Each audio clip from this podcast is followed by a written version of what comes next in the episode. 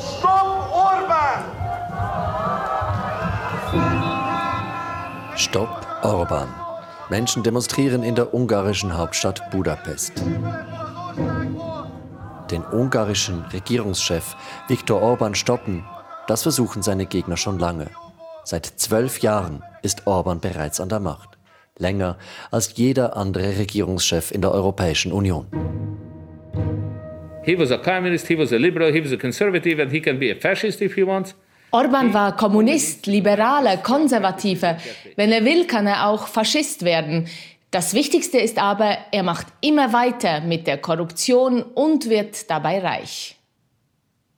Hier schlägt der Orban-Gegner der Stunde schon einmal verbal zu. Peter Markisoy, ein Politiker, der Viktor Orban ganz schlagen soll bei den nächsten Wahlen als Anführer der vereinigten Orban-Gegner.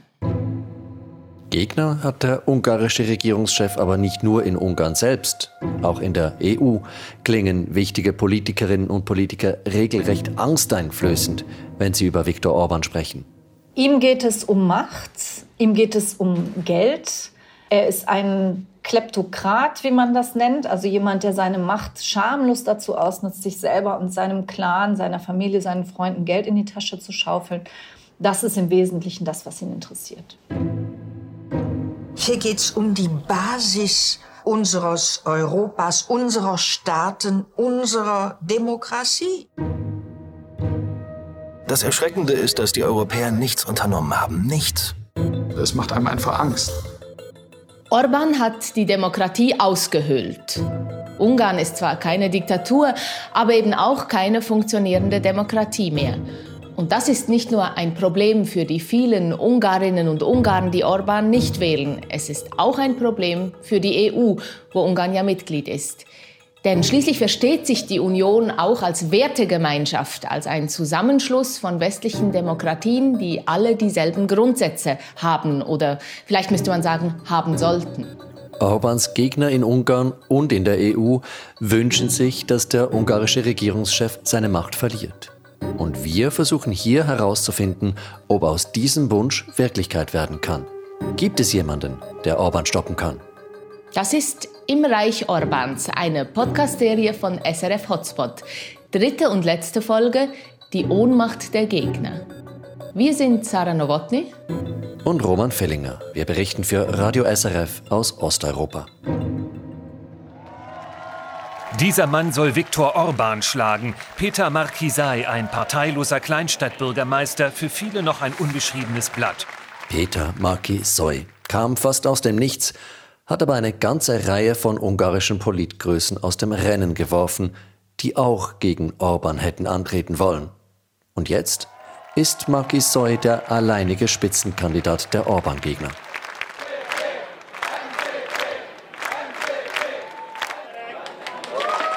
MZP, wie sie Markisoy in Ungarn nennen, der war die letzten paar Jahre Bürgermeister einer südungarischen Kleinstadt mit weniger als 50.000 Einwohnern. Und er hat auch keine Partei im Rücken. Er ist ein Unabhängiger. Offenbar ist gerade dieses Unverbrauchte bei den Orban-Gegnern, die ihn gewählt haben, richtig gut angekommen. Ja, unverbraucht sei Markisoy, das finden die einen. Viele andere aber werfen ihm vor, er sei eigentlich einfach unerfahren. Und du, Roman, hast Markisoy ja getroffen in Budapest und du hast ihn dann gefragt, ob er nicht zu wenig Erfahrung habe für den Job als ungarischer Regierungschef. Ja, das war eigentlich eine ziemlich lustige Situation. In diesem Interview Markisoy lachte und fand ja, seine Kritiker hätten in diesem Punkt wahrscheinlich recht. They are probably right. Aber zu wenig Erfahrung habe er schließlich auch gehabt, als er vor vier Jahren Bürgermeister seiner Heimatstadt wurde. Das klingt nach einem Mann, der lachen kann über sich und nach einem Mann mit viel Selbstvertrauen. Es ist ja schon fast ein bisschen tollkühn, mit so wenig politischer Erfahrung Regierungschef von Ungarn werden zu wollen. Ja, das kann man sagen. An Selbstbewusstsein fehlt es Peter Markisoy ganz sicher nicht. Das strahlt er auch aus, wenn man ihn trifft. Er ist ein guter Redner, er kann mit Leichtigkeit einen Raum voller Menschen in seinen Band ziehen. Und er ist einer dieser Menschen, die einem, wenn man ihm gegenüber sitzt, das Gefühl geben, sie seien voll und ganz da. Und diese Präsenz ist auch eine der Stärken von Peter Markisoy als Wahlkämpfer. Das war auch so, als ich ihn traf. Der Mann schafft es auch nach einem wirklich langen Tag voll konzentriert zu sein, zu argumentieren. Er geht auf Fragen richtig ein und sondert nicht nur vorgefertigte Satzbausteine ab, wie wir das bei Politikern ja auch immer wieder erleben. Dieses Auftreten, diese Aura erklärt auch, wie er es vor vier Jahren in seiner Heimatstadt, Achtung, Hot Mesevarsaheli, geschafft hat, den amtierenden Bürgermeister zu besiegen. Dieser amtierende Bürgermeister, das war ein linientreuer Orban-Anhänger, der war eigentlich sicher, dass er wiedergewählt würde. Und deshalb war Markisois Sieg damals eine ziemliche Sensation.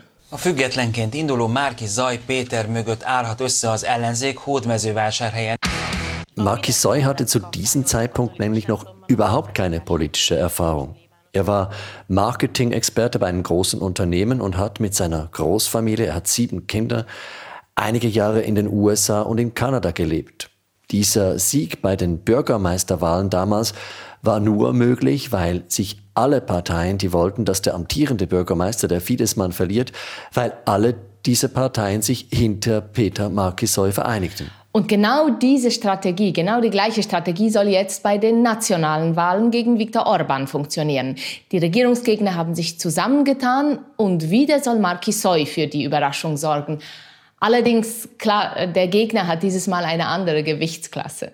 Ja, dieses Mal ist Markisoys Gegner Viktor Orban. Das ist der erfolgreichste und der gerissenste Politiker, den Ungarn seit der Wende 1989 erlebt hat. Markisoy weiß, seine einzige Chance ist, anzugreifen. Anzugreifen, wo es nur geht und so heftig es nur geht. Orban is not anti-migration. Orban is not Christian. Orban is not right-wing. Orban is not conservative. Orban is just a thief. Orban sei nichts von dem, was er vorgebe zu sein.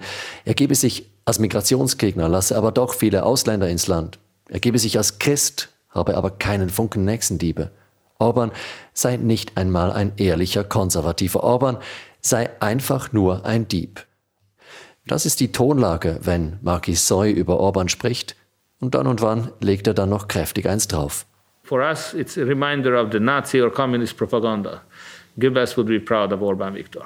Die Fidesz-Propaganda erinnere an die Kommunisten oder an die Nazis. Goebbels wäre stolz auf Viktor Orban, sagte Marquis Soy mir gegenüber. Also Markisoy bringt Nazi-Vergleiche. Das ist ja etwas, was man eigentlich macht, wenn man ziemlich hilflos ist. Ja, ich habe Markisoy dann auch gefragt, was diese Giftigkeit eigentlich soll. Und er sagte, so drastische Aussagen seien in Ungarn heute leider nötig. Without such very drastic measures and controversies, your voice will not be heard. Ohne Kontroversen werde man in Ungarn nicht mehr gehört. Zumindest nicht in der Welt der Orban-Wählerinnen und Wähler. Und dort muss Marquis Soja Stimmen holen. Also mich erinnert dieses angriffige, kampfeslustige, das erinnert mich stark an Viktor Orban selbst. Und Markisoy hat Orban früher ja auch gewählt. I liked him a lot. I found him to be a great conservative. I believe that he was a pro-European, anti-Putin, harshly anti-Putin conservative. Er habe Orban sehr gemocht, sagt Markisoy. Er habe ihn für einen guten, proeuropäischen, Putin-feindlichen Konservativen gehalten. Aber er sei dann arg enttäuscht worden von Orban. Wobei der 58-jährige Orban und der neun Jahre jüngere Markisoy schon viel gemeinsam haben. Beide haben viele Kinder, beide, Orban der Protestant und Markisoy der Katholik, sprechen gerne über ihre christlichen Werte und beide sind konservativ. We will also keep at the same time everything that is good about the Fidesz government. Sollten wir an die Macht kommen, werden wir beibehalten, was Orbans Regierung gut gemacht hat, verspricht Markisoy. Und dazu gehört für ihn beispielsweise eine harte Politik gegen illegale Migration, wie sie die Orban-Regierung verfolgt, oder auch eine großzügige Unterstützung von Familien, die es bis jetzt ja auch schon gibt. Aber, und das ist jetzt wohl der entscheidende Unterschied zwischen Markisoy und Viktor Orban, Markisoy will aus Ungarn wieder eine richtige, eine funktionierende Demokratie machen. Das heißt, eine Demokratie, in der das ungarische Parlament und die ungarischen Gerichte die Regierung wieder kontrollieren und nicht nur so tun, als würden sie sie kontrollieren. Und eine Demokratie auch, in der bei Wahlen wirklich alle Parteien eine reale Chance haben.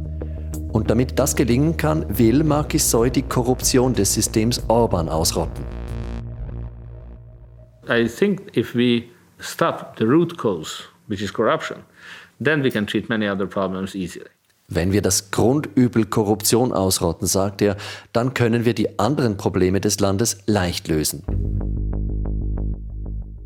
Und so halten Viktor Orbáns Leute dagegen. Szerepcserével indul a Gyurcsány Show új évada. Gerrit a balfék havert váltja Péter, a nyomuló... Mit dem karrierelinken Peter heißt es in diesem Video, gehe die linke Show weiter in Ungarns Politik. Und linke Show, das heiße für Ungarn höhere Steuern und mehr Arbeitslose. Wieso linke Show, mag man sich jetzt fragen. Markisoy, der Orban-Herausforderer, ist nun wirklich kein Linker, sondern eben, wie Orban selbst, ein Konservativer. Das stimmt.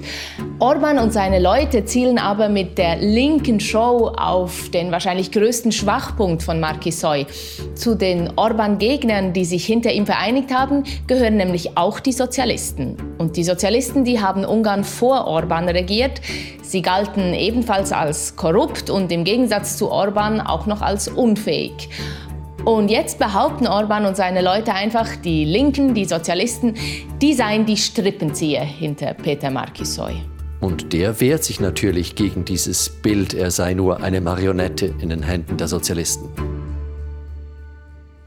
Crime is crime before and after 2010, but also crime is crime uh, left or right, uh, opposition or government. Ein Verbrechen sei ein Verbrechen und er wolle auch der Korruption vor 2010 auf den Grund gehen, also den Verbrechen in jener Zeit, als Viktor Orban noch nicht an der Macht war, den Verbrechen von Markisoys sozialistischen Verbündeten. Ja, sollte er das ernst meinen, dann könnte das den Zusammenhalt der Orban-Gegner arg strapazieren. Eigentlich ist ja das Bündnis hinter Markisoy eh schwierig bis unmöglich. Es sind da Parteien von ganz rechts bis ganz links dabei. Und da denkt man ja, das kann fast nicht funktionieren. Ja, diesen Eindruck hat für mich ein Interview äh, verstärkt, das ich mir in Budapest mit Peter Jakob gemacht habe. Das ist der Chef der rechten Jobbik-Partei. Mert ugye nem a párt infrastruktúrában szocializálódott, nem pártközegben. Hier klagt der Jobbik-Chef Markisoy, habe nicht verstanden, wie das politische System Ungarns funktioniere. Und wenn ein Verbündeter so etwas über seinen eigenen Spitzenkandidaten sagt und das auch noch zu einem ausländischen Journalisten, dann ist das nun wirklich kein Zeichen von Einigkeit. Nein, das ist kein Zeichen von Einigkeit. Und ich würde sogar sagen, nach diesem Besuch bei Peter Markisoy und den ungarischen Orban-Gegnern, es ist doch sehr ungewiss, ob die es schaffen, Viktor Orban von der Macht zu entfernen. Wenn es ihnen nicht gelingt, wenn Orban also an der Macht bleibt, dann gibt es noch die Europäische Union, die versucht, ihn im Zaum zu halten. Die EU-Kommission hat Ungarn davor gewarnt, demokratische Standards der EU zu verletzen. Schlagzeilen wie diese hört man oft, gerade aus Deutschland. Umgekehrt schimpft Orban über die Brüsseler Bürokraten, die Ungarn fremde Werte aufzwingen wollten. Und er macht gute Geschäfte mit Russland und China. Und eine aus der EU, die wütend ist auf Viktor Orban, ist Katharina Barley. Wir haben sie ganz am Anfang schon gehört. Katharina Barley ist eine deutsche Sozialdemokratin und sie ist Vizepräsidentin des EU-Parlaments. Sie hat also viel Einfluss in der EU und sie kennt sich aus mit Ungarn. Sie arbeitet im Parlament auch mit Orbans Leuten zusammen. Erreicht haben wir sie in Brüssel und die Abneigung, die sie gegen Orban und seine Entourage empfindet, die ist deutlich hörbar. Ich bin immer eher bereit, mich mit Menschen auseinanderzusetzen, die wirklich an das glauben, was sie sagen. Ja, und bei Orban und seinen Getreuen hingegen hat Katharina Barley das Gefühl, die glaubten an nichts. Orban, der im Grunde genommen jede Position einnehmen könnte, solange sie ihm persönlich nutzt. Wobei an etwas, sagt Katharina Barley, glaube Viktor Orban schon. Das Geld ist sein wesentliches Ziel. Und mit Geldentzug will die EU Druck machen auf Orban. Ungarn bekommt viel Geld aus EU-Töpfen, aber zig Milliarden aus Brüssel soll Ungarn vorderhand erst einmal nicht bekommen. Die Milliarden, die dafür vorgesehen waren, der ungarischen Wirtschaft nach Corona wieder Schwung zu geben. Ja, und es kann sogar sein, dass Ungarn auf etliche weitere EU-Milliarden verzichten muss, bis das Land wieder ein sogenannter Rechtsstaat ist. Rechtsstaatlichkeit, das ist ein kompliziertes Wort, aber es ist eine entscheidende Sache. Und Katharina Barley erklärt sie ganz einfach. Zum Beispiel Gewaltenteilung. Also, dass es wichtig ist, dass eine Regierung kontrolliert wird. Und zwar nicht von Einrichtungen, die sie selber nach Belieben besetzen kann und die ihr quasi zu Willen ist, sondern wo eine effektive Kontrolle stattfindet. Dass das zum Beispiel dazugehört, das ist völlig selbstverständlich und das ist ja in einem Land wie Ungarn schon lange nicht mehr der Fall. Katharina Barley sagt, ohne Rechtsstaatlichkeit habe die ganze EU keinen Sinn. Und sie bringt das Beispiel der Wirtschaft, um das zu illustrieren.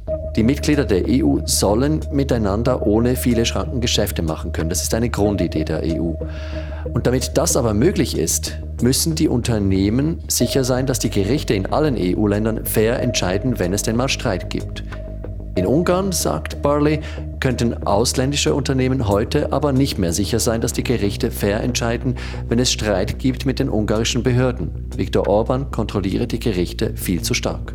Ja, und wenn Orban ein Unternehmen nicht passt, zum Beispiel weil seine Eigentümer zu eigensinnig sind oder weil er es gerne kaufen würde, dann kann er unangenehm werden. Dann werden die Genehmigungen nicht mehr erteilt. Im Gegenteil, dann kriegt man Auflagen, die man gar nicht erfüllen kann. Zum Teil habe ich davon erfahren, dass MitarbeiterInnen äh, ganz massiv bedroht werden, persönlich. Und das Ende ist dann meistens ein Übernahmeangebot in Höhe von vielleicht 30 Prozent des wirklichen Wertes. Ja, es ist klar, dass die EU da nicht einfach zuschaut, aber sie kann eben auch nicht besonders viel machen, denn wirklich harte Strafen für ein Mitgliedsland sind nicht vorgesehen. Was bleibt, ist eben der Geldentzug, aber der ist langwierig und der wirkt nur begrenzt. Die EU ist also ein Stück weit machtlos. Michael Ignatieff würde sogar noch weiter gehen. Ignatieff ist Kanadier und ein lauter Kritiker von Viktor Orban. Er wurde nämlich selbst Opfer des Systems Orban.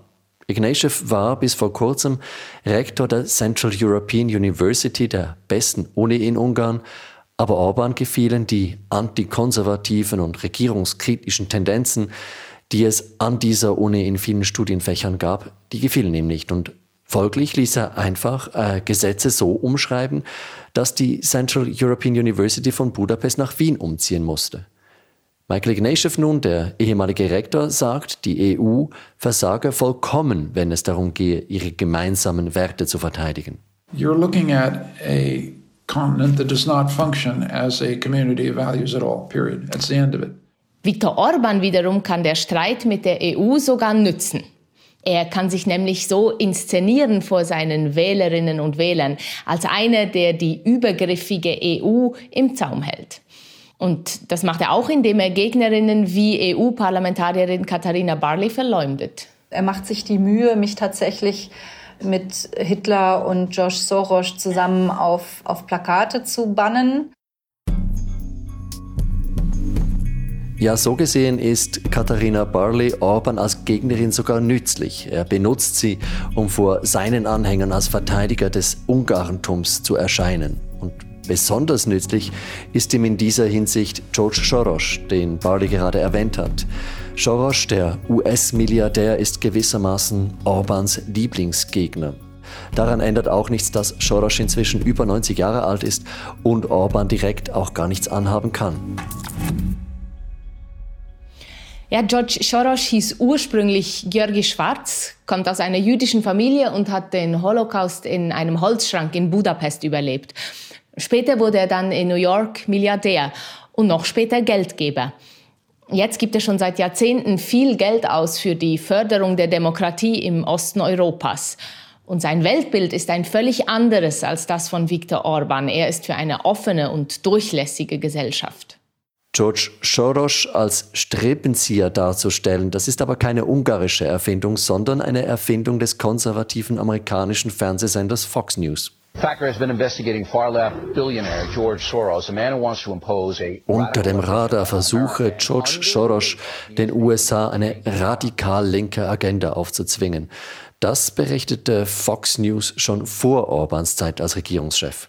Aber Viktor Orban hat das Feindbild später dann dankend aufgenommen. Ez pedig úgy hangzik, hogy létezik egy soros terv. Ez négy pontból áll. Hier sagt Orban, der Soros-Plan geht so. Mehrere hunderttausend, wenn möglich eine Million Migranten sollen jedes Jahr aus muslimischen Ländern nach Europa gebracht werden. Bei seinen Angriffen auf Soros spielt Orban auch mit antisemitischen Vorurteilen. Und trotzdem glaube ich nicht, dass das Antijüdische das entscheidende Element ist. Orban ist kein Antisemit. Soros ist für ihn vielmehr äh, das perfekte Feindbild, weil die Ungarn sich seit jeher bedroht fühlen von außen, weil sie seit jeher empfänglich sind für solche Erzählungen von Unterwanderung durch fremde Mächte. Soros selbst ist schon lange frustriert darüber, dass sein Geld in Ungarn nicht zu einer weltoffenen Demokratie geführt hat. Frustriert auch über die Ungarinnen und Ungarn, die Menschen wie Viktor Orban wählen was jetzt mich beunruhigt, dass die Leute, die in offener Gesellschaft leben, die schätzen es nicht. Sie sind nicht bereit, dafür etwas leisten. Und ich muss sagen, dass unsere Zivilisation will das nicht überleben. Ja, keineswegs gleichgültig sind aber viele Menschen in Ungarn und auch im Rest Europas, wenn es um die Frage geht, ob Geflüchtete aus anderen Kontinenten nach Europa kommen sollen.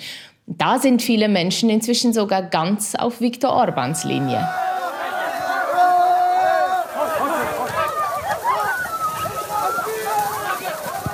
Als diese Szenen gedreht wurden, hatten in Ungarn wohl viele tatsächlich das Gefühl, die Zivilisation gehe unter. Es war vor sieben Jahren.